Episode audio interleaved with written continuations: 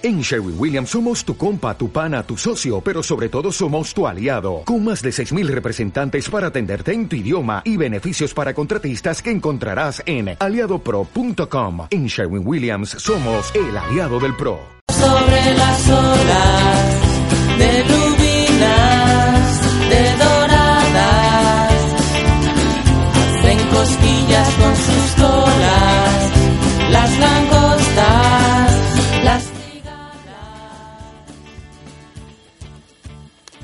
Bienvenidos a mi nuevo golazo, soy Miguel Mosquera y tengo el enorme placer de estar con el admirable Axel Torres. ¿Qué tal, Axel?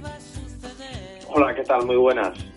Estamos aquí ya en, en esta entrevista que nos hace muchísima ilusión a todos los de la web poder, poder contar con, contigo y te quería empezar preguntando qué pasa el 10 de septiembre en las librerías de toda España.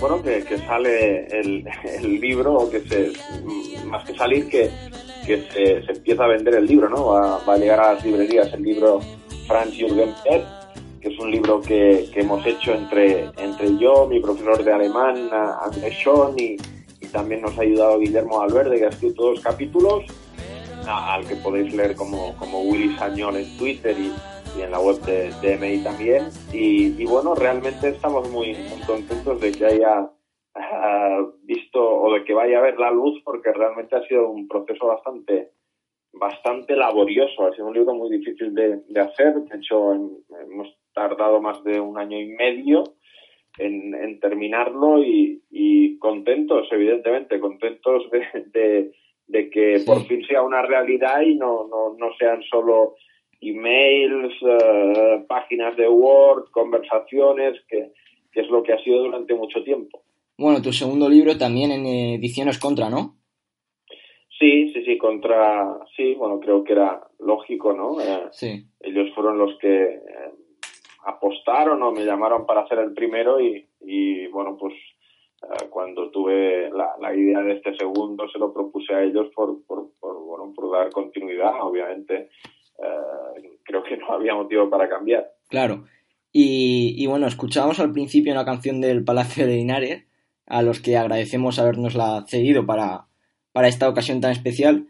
Y fue un poco la banda sonora de los podcasts que grababais en el Mundial de Brasil, el mito José Sanchís, Héctor Udaeta y, y tú. Y quería que ahora, con un mes, ya desde una ligera perspectiva, eh, me contases cómo ha sido este Mundial para ti.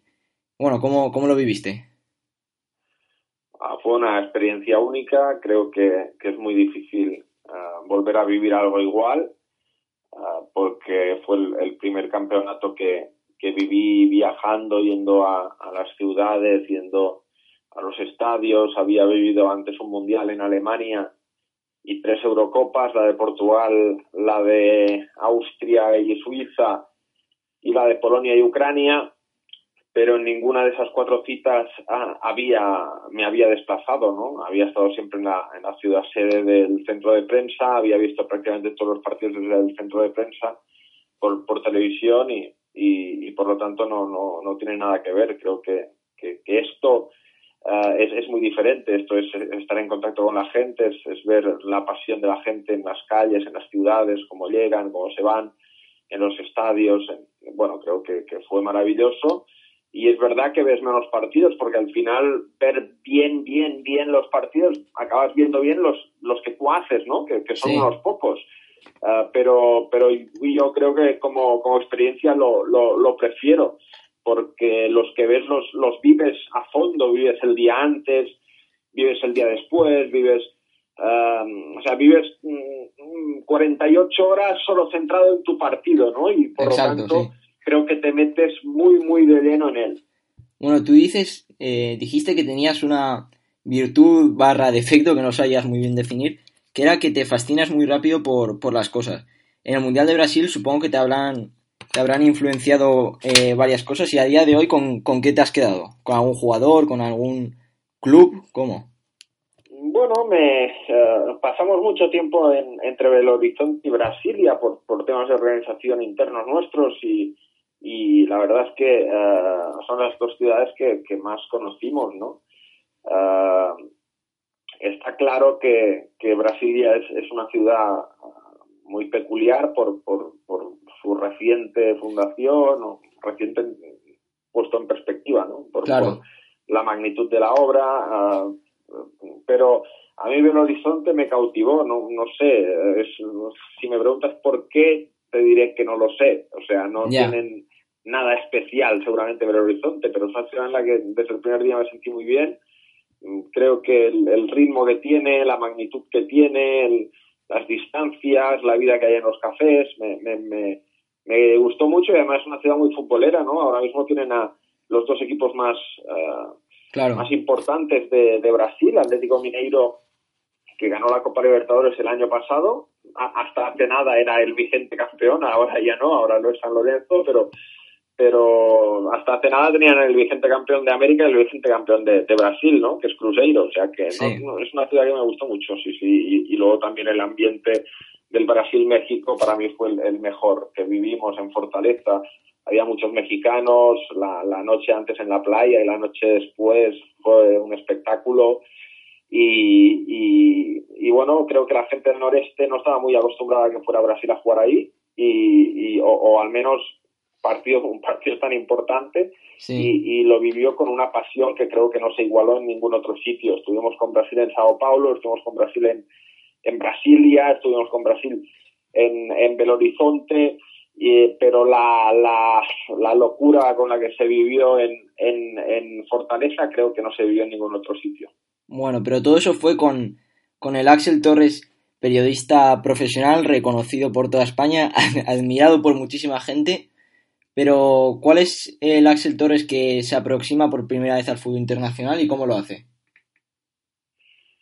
No, en 1990 ah, ah, vi el Mundial de Italia eh, entero. Ah, hasta entonces no había visto nunca un partido entero y, y a mí lo que me gustaban eran los dibujos animados y como hicieron una serie de dibujos animados que era de fútbol, que era Oliver y Benji, Sí, pues dije, pues habrá, puede ser divertido verlo de verdad, ¿no? Y, y, y bueno, pues en aquel momento lo que había era el Mundial de Italia y me senté a verlo y, y lo vi, creo que vi todos los partidos. Igual es una exageración ahora porque no me acuerdo de que un martes no vi Checoslovaquia contra eh, Italia, por ejemplo, no sé. Ah, pero, pero, pero bueno, lo seguí, lo seguí muy de cerca, apunté todos los resultados y yo supongo que el, el hecho de que lo primero que viera fuera, fuera algo de este tipo eh, me familiarizó mucho con el fútbol internacional, ¿no? Que lo primero que fuera, eh, que, que viera fueran nombres raros de, Claro. de- de equipos, de jugadores.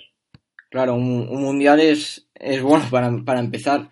Y, y bueno, yo a mi edad, por ejemplo, ahora con 15 años, eh, un objetivo periodístico terrenal, entre comillas, sería en un futuro colaborar, por ejemplo, en Marcador Internacional. Tú, con mi edad, ¿qué objetivo te, te planteabas en un futuro? Bueno, ah, con tu edad, ah, con tu edad, estábamos en el 98. Sí, sí, obviamente. Yo quería hacer radio. Ah, en el 98 quería hacer radio. Quería empezar a hacer cosas de periodismo. Mm, No, a ver, no tenía un medio concreto en el que quería eh, colaborar, pero sí que tenía unas ganas, unas ganas locas de hacer algo ya. O sea, ah, pensaba que, que, que, bueno, que era, era mi sueño, mi deseo, por encima de todo lo demás y, y, y- y- obviamente llevaba mucho tiempo haciéndolo a nivel ah, amateur en mi casa, en- me leían mis amigos solo, imprimía hojas porque no, no había blogs ni nada, pero eh, imprimía hojas y hacía mis periódicos y me grababa en cassette y, y tal, pero, pero tenía ganas de hacerlo ya de verdad y, y sí, sí, un poquito ese era, era mi deseo más o menos en, en 1998. sí. Y, y ahora, bueno, ahora tienes el proyecto de Marcador Internacional.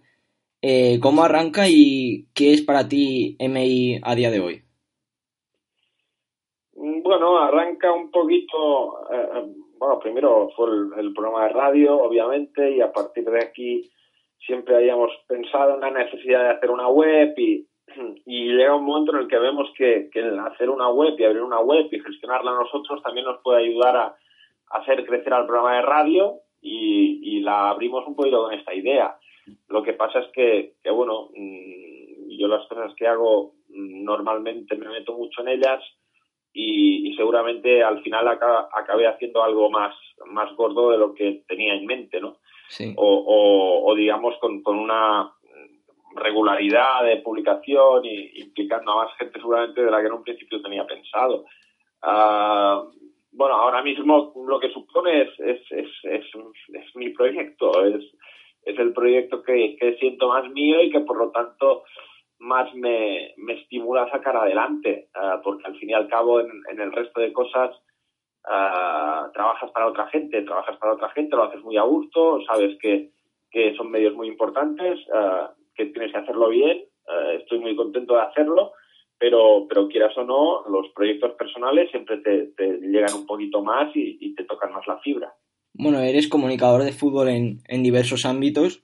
Eh, ¿Qué te llena más? ¿Cinco horas de radio por la tarde o sentarte tranquilamente a escribir un texto? que ¿En qué ámbito estás más a gusto? si me puedo sentar a escribir un texto tranquilamente, me llena mucho. Lo que pasa es que es difícil a estas alturas encontrar la tranquilidad. Ya, ¿no? Siempre, siempre tienes eh, un poquito de presión de tiempo, ¿no? Ah, porque tienes que hacer otras cosas, porque, bueno, porque vivimos a, un ritmo muy alto y, porque hacemos muchas cosas.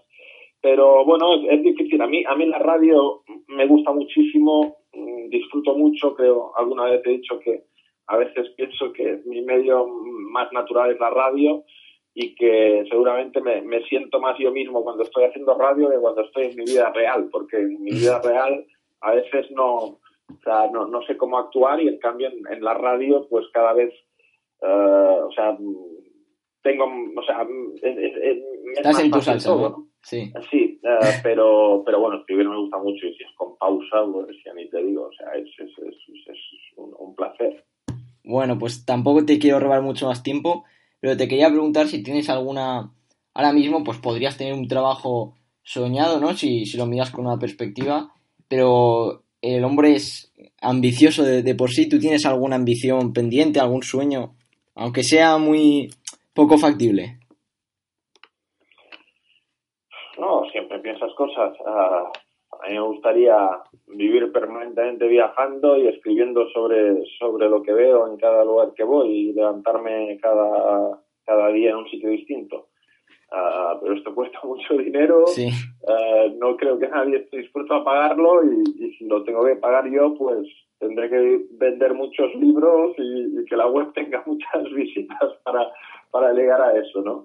Uh, soy bastante inquieto y me gusta mucho viajar. De hecho, el, creo que cuando, cuando estoy viajando estoy, estoy más eh, estoy más feliz porque porque me gusta el, cambiar de sitio cada día y, el, cambio constante yo creo que me evita hacerme preguntas uh, sobre sobre el paso del tiempo sobre sobre mm, la estabilidad que, que, en teoría todos tenemos que buscar y, que yo no veo por qué hay que buscarla.